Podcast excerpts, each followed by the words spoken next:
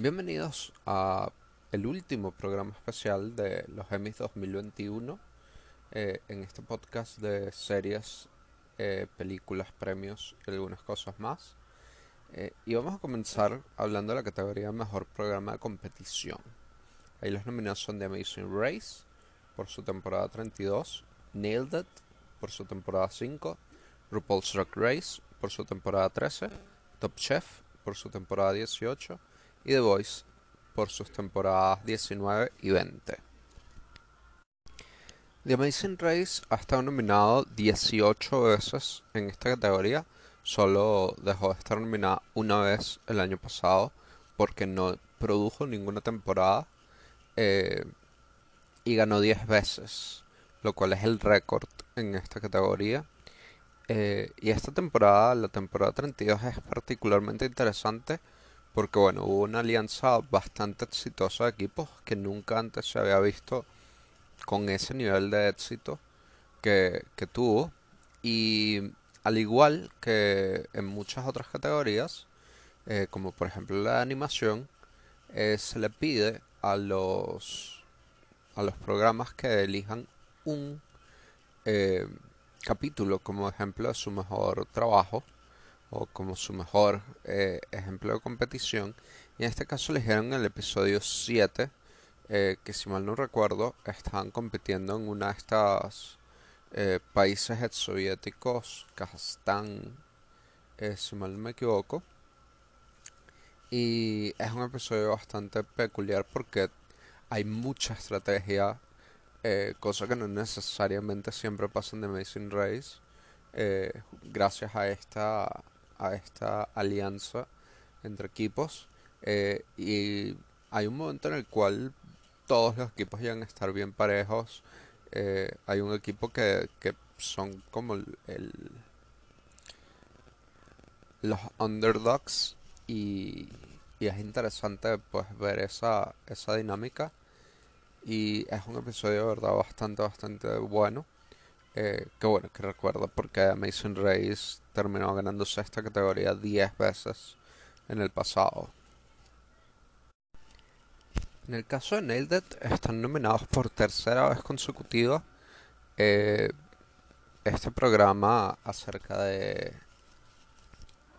personas amateurs tratando de hacer pasteles eh, que básicamente son irrealizables y probablemente gente experta le costaría bastante hacerlo pero además ponen amateurs en una cantidad ridícula de tiempo a que los hagan. Eh, y el episodio que ellos escogieron fue el primero de la temporada. Eh, y bueno, eh, es más o menos lo mismo de siempre. con la única diferencia que esta vez no competían individualmente, sino por equipos. Lo cual hacía todo un poco más es difícil. Eh, yo no entiendo muy bien cómo lo escogieron de ejemplo de competición cuando realmente eh, era bastante obvio desde el principio quiénes iban a ganar el episodio. De hecho, ganaron los dos retos del episodio. Eh, porque básicamente los otros dos equipos eran un desastre absoluto y total.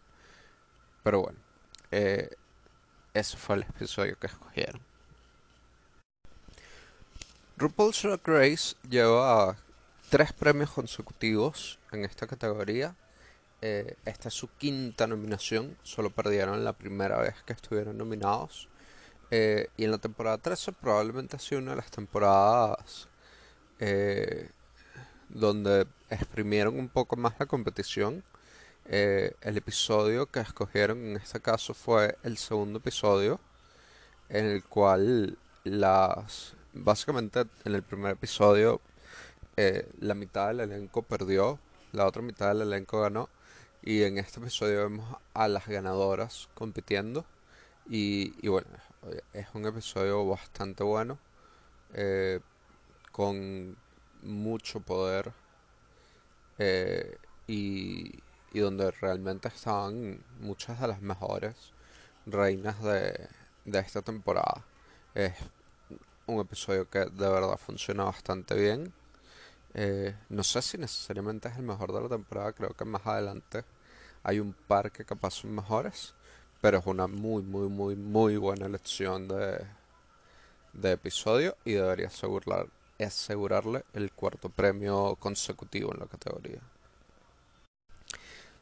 Top Chef está nominado por quinceava vez, es el segundo show después de Amazing Race con más nominaciones y es solo uno de los cuatro que ha ganado la categoría eh, porque los premios han sido para Amazing Race, The Voice, RuPaul's Drag Race y una vez ganó Top Chef.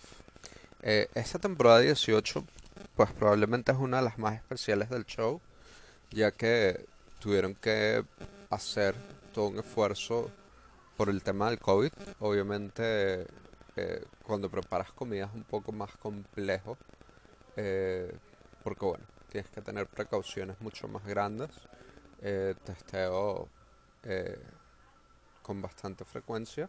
Y básicamente ellos lo que se idearon fue crear como una burbuja en la cual tenían a todos los participantes, los jueces, y además crearon un, un, elenco de jueces rotativos eh, que están básicamente formados por All Stars, eh, ganadores eh, o finalistas o gente que, que dejó un impacto grande dentro del show y realmente funciona perfectamente. Ellos escogieron el primer episodio de la temporada en el cual pues se habla un poco acerca del impacto que tuvo el COVID eh, tienen dos muy buenos retos, tanto el Quick Fire como el, el Elimination Challenge. Son bastante interesantes. Eh, creo que capaz hay episodios donde se nota un poco más la competición eh, hacia el final de la temporada, pero, pero sin duda alguna es un, un buen episodio. Top Chef probablemente sea el mayor competidor de Drag Race, diría yo. Ya que es una temporada un poco distinta y eso pues puede ayudar y, fue realmente muy competitivo. Por último tenemos a The Voice que con esta llega a 10 nominaciones. Eh, es el quinto programa con más nominaciones en la historia. Ganó cuatro veces, es el segundo que más victorias tiene. Y, y bueno, creo, que capaz no, no necesariamente ha cambiado mucho en términos de formato. Sigue siendo un formato bastante parecido, pero bastante eh, efectivo. El, el episodio que ellos escogieron fue el comienzo de la venteada temporada, eh, en el cual pues vemos de regreso a Nick Jonas eh, a Kelly Clarkson, a John Legend y a Blake Shelton a la competencia. Y, y siempre el, primer blind audition es interesante porque hay como más puestos, todos, ninguno tiene ningún artista, es decir que pueden presionar el botón sin, sin mayor problema y pueden competir. Y hay tres o cuatro muy buenos artistas en ese episodio. Eh, yo no creo que necesariamente sean un... tengan mucha chance de ganar, ¿eh? pero, pero uno nunca debe descontar en los Emmys a un pasado ganador. Eh, y esta categoría tiene 4 de 5 que ya han ganado antes. Probablemente va a volver a ganar RuPaul's Drag Race, pero es una muy buena categoría. Yo creo que todos los pasados ganadores son excelentes shows. Y bueno, está Neldot.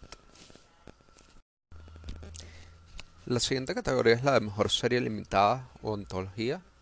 Ahí están nominadas I May Destroy You de HBO, Mephistown de HBO, The Queen's Gambit de Netflix, The Underground Railroad de Prime Video y WandaVision de Disney Plus.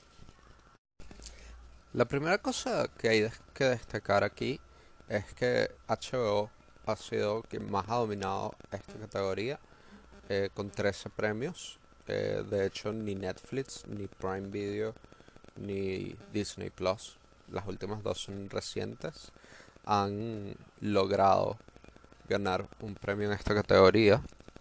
A pesar de que, bueno, ya Netflix tiene algunos años, tenido varias nominadas. Eh, y esta es la primera vez que tienen nominadas tanto Prime Video como Disney Plus.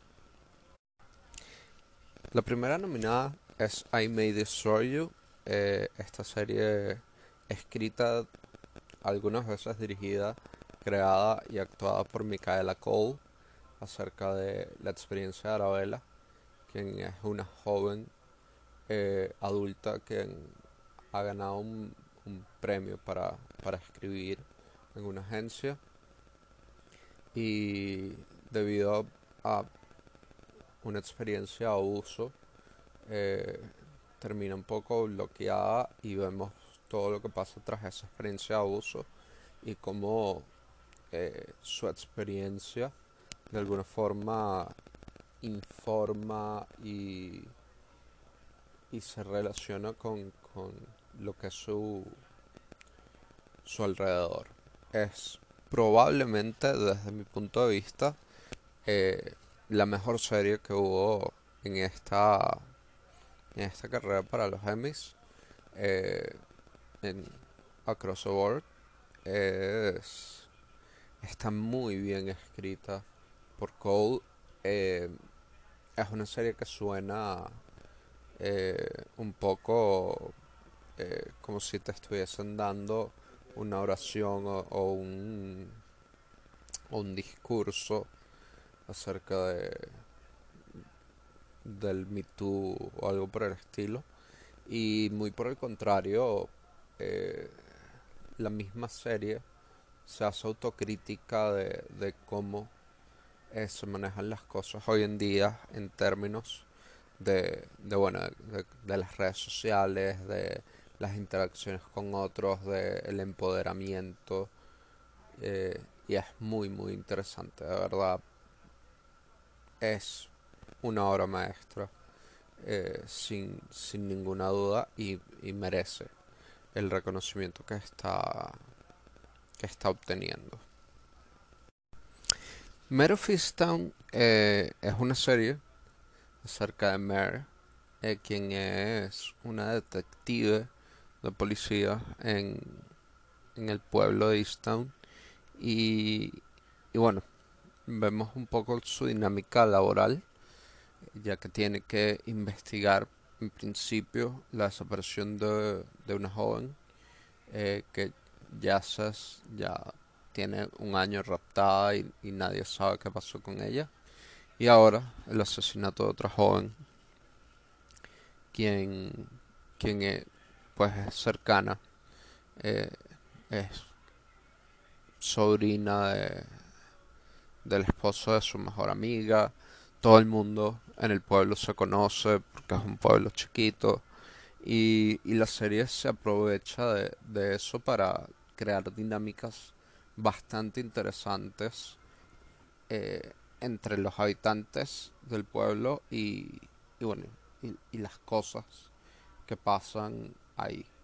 Eh, Kate Winslet hace un trabajo espectacular liderando a un elenco absolutamente fabuloso de figuras conocidas y de figuras no conocidas. Eh, tiene un casting excelente y, y realmente es una superproducción de, de HBO quien que es a lo que nos tiene acostumbrados. Queen's Gambit es la apuesta de Netflix en esta categoría. Eh, es una serie acerca de Beth Harmon, quien es una prodigio del ajedrez y básicamente la serie va en orden cronológico, mostrándonos desde su niñez, cuando llega a un orfanato eh, tras la muerte de su madre, hasta eh, pues llegar como lo máximo que podía llegar eh, en su carrera a muy temprana edad. es una serie que yo siento un poco fría, pero que probablemente tiene que ver con que es algo innovadora, no necesariamente en lo que cuenta, sino en, en las herramientas que utilizan o los personajes que utilizan para contarlo. Eh, Beth es una muchacha bastante independiente, bastante eh, clara de lo que quiere, incluso desde joven. Eh, una de las cosas que le llama mucho la atención a la gente es como la falta de, de interés romántico que se muestra en la mayoría de las series y, creo que eso es parte del, poderío que, que tiene esta serie que es sin duda la favorita para ganar. The Underground Railroad es una serie de Prime Video eh, creada y, llevada a cabo por Barry Jenkins, eh, que incluye como productores a Del Romanensky, a Didi Garner, a Jeremy Kleiner, a Brad Pitt, que son sus frecuentes colaboradores en, en sus proyectos cinematográficos. Y básicamente esto probablemente es gracias a que Jenkins, quien es un director principalmente de películas, pues eh, se leyó esta novela en la que se basa la película y, y se dio cuenta que bueno, esto no lo puedo resumir en dos horas, vamos a tratar de resumirlo en diez. Y eso es lo que hizo. Una serie muy dura, eh, es una historia ficcional de lo que es el Estados Unidos de los 1800. Tiene toques de fantasía, pero pero si ustedes han visto 12 Years Slave, eh, tiene un poco ese aire, un poco más sombrío, pero es más o menos por ahí por donde va la cosa y está increíblemente bien hecha. Eh, las actuaciones son muy buenas. El, la dirección de Harry Jenkins es simplemente fenomenal. La música de Nicholas Brittle es un espectáculo absoluto. Eh, probablemente de las cuatro es la más pesada, la más difícil de ver. Eh, la mayoría de los episodios son de una hora entera y son algo densos. Eh, pero realmente es una muy muy buena eh, serie limitada. Por último está WandaVision, esta miniserie eh, creada por Marvel Comics o basada en Marvel Comics para Disney Plus y básicamente es una idea para extender este universo Marvel eh, a series, porque bueno, eh, probablemente contar esto es una película un poco más difícil, eh, principalmente por, por, por bueno, la complejidad que tiene narrativamente. la idea que tuvieron que es esta versión de un mundo ideado por Wanda donde no perdió a Vision eh, después de lo que vimos en Endgame. Y es una serie bastante interesante porque, bueno, comienza como una especie de sitcom eh, de, de los 70 y va evolucionando en función a cómo evoluciona la historia.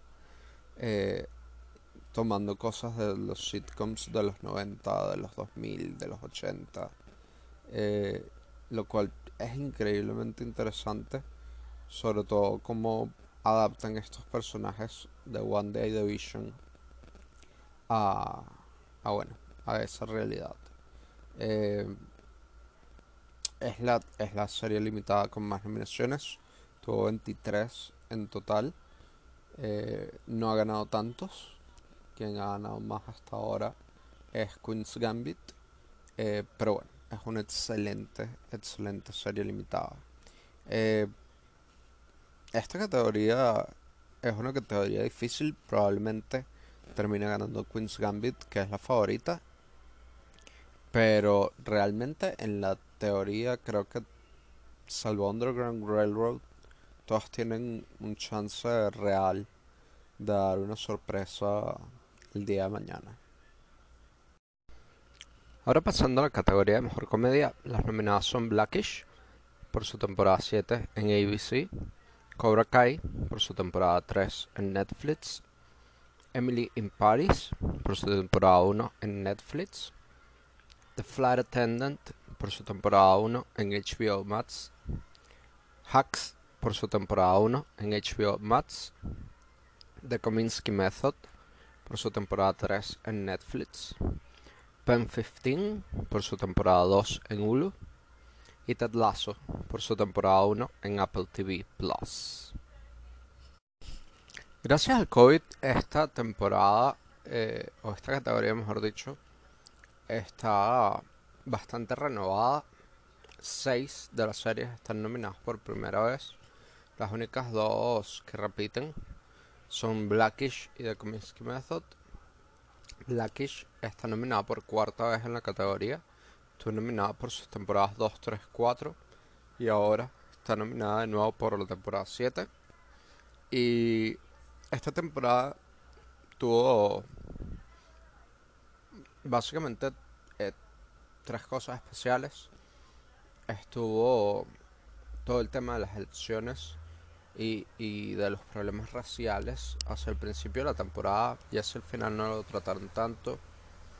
Eh, pero que obviamente fue un gran punto de discusión en Estados Unidos. Eh, también el tema del COVID, que también lo trataron más hacia el principio de la temporada que hacia el final. Eh, pero obviamente tuvo un impacto importante. Y, creo que también fue fundamental la, la relación de, del hijo mayor de Junior.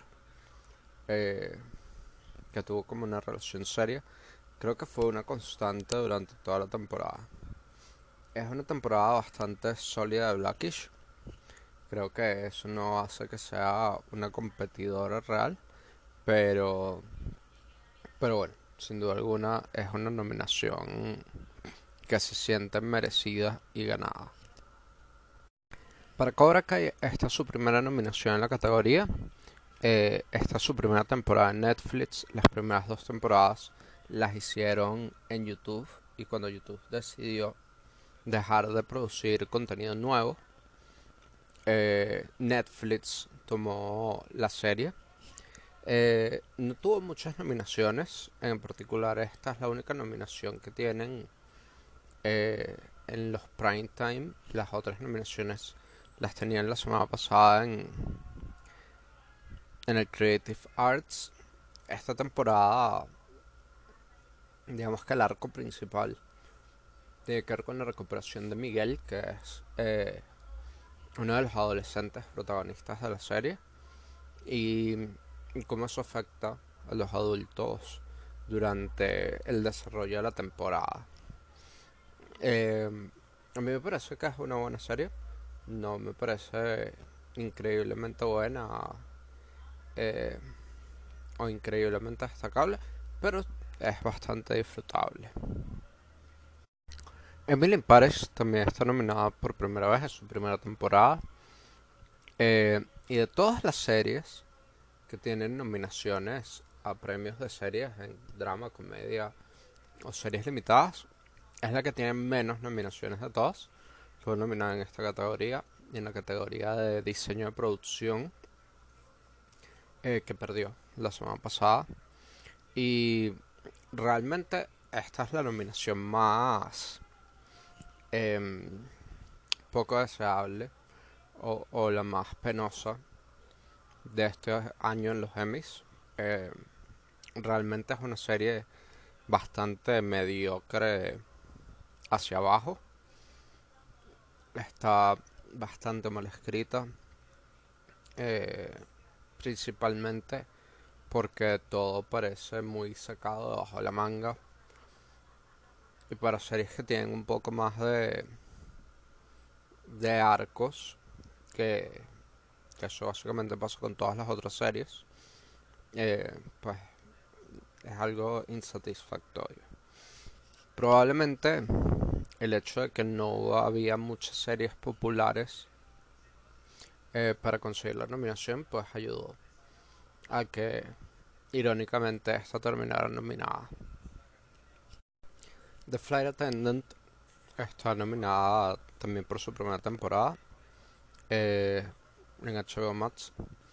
Es una serie bastante interesante basada en un libro eh, del mismo nombre y que principalmente juega con comedia, pero también juega con, con drama, con eh, misterio, con crimen. Y creo que es una serie que comienza muy bien. Va perdiendo un poco de, esa chispa inicial en el camino. Pero en general no, no es una mala serie. Em, está producida por Greg Berlanti, por Kaylee Cuoco, entre otros.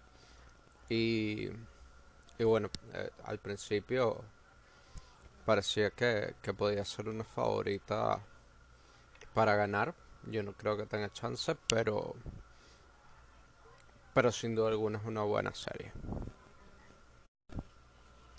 Hacks es una serie que básicamente sigue a los personajes de Ava Daniels y de Deborah Vance, eh, quienes son, en el caso de Deborah, una stand-up comedy ya de elevada edad, y Ava es una escritora de comedia que termina trabajando para ella, eh, muy a su pesar.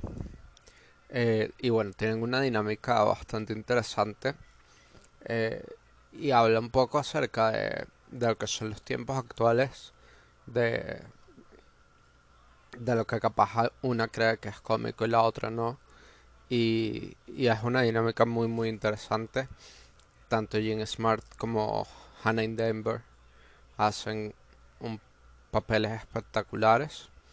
Y es una serie muy graciosa, o sea, es una serie para reírse, lo cual puede hacer que termine llevándose el premio. Eh, y, de, eso hablaré un poquito más adelante, cuando termine de hablar de cada una de las series. The Kominsky Method eh, tiene su segunda nominación. El año pasado estuvo nominado por primera vez por su segunda temporada. Eh, y esta tercera, su última temporada, perdieron en el elenco Alan Alda, quien decidió que no quería volver debido a todos los problemas de COVID. Eh, y bueno, tocó Michael Douglas llevar la batuta solo del show y realmente lo hizo súper bien. Eh, creo que esta temporada está súper bien escrita. El arco de los personajes está muy bien delimitado y, es una serie que al final termina terminó siendo más, eh, teniendo un impacto, mejor dicho, más grande de lo que por lo menos yo hubiese esperado originalmente. Em, creo que todo el, arco de, Michael Douglas recibiendo, o de Sandy Kominsky mejor dicho, recibiendo como este reconocimiento que nunca había tenido, es bien interesante y además lo vemos al final ganándose un Emmy eh, lo cual sería cómico que fuera una, una, predicción de lo que va a pasar en la realidad. Eh, es una temporada bastante, bastante sólida. Ben 15 es una comedia en la cual Maya Erskine y Anna Conkley, que son las creadoras, interpretan a adolescentes jóvenes eh, pasando por esa etapa y algunos lo escriben como cringe comedy.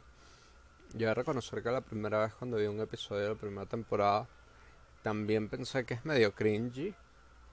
Pero después de que uno pasa el cringe de ver a dos adultos actuando como adolescentes, realmente hay, hay un subtexto en la forma en la que cuentan pues estas narrativas que es muy importante y muy impresionante, porque probablemente con adolescentes no necesariamente lo podrías contar así, eh, sobre todo con adolescentes de la edad que interpretan Ana y Maya. Eh, y bueno, la nominación es probablemente muy muy merecida. La última nominada es Ted Lasso, eh, producida por Vic Lawrence, quien fue el productor y quien creó Scrubs hace unos años atrás.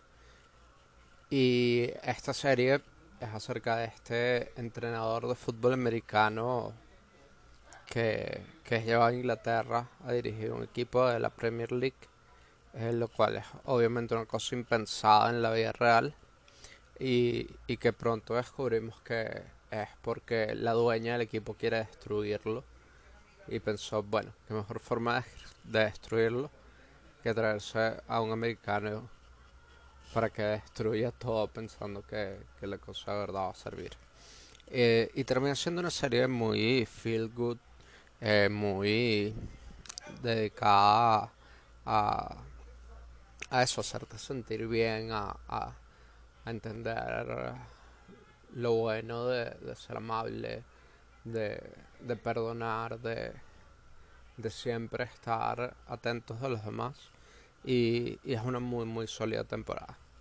Creo que donde capaz eh, coge un poco es que es más bonita que graciosa, mientras que Hacks es más graciosa directamente.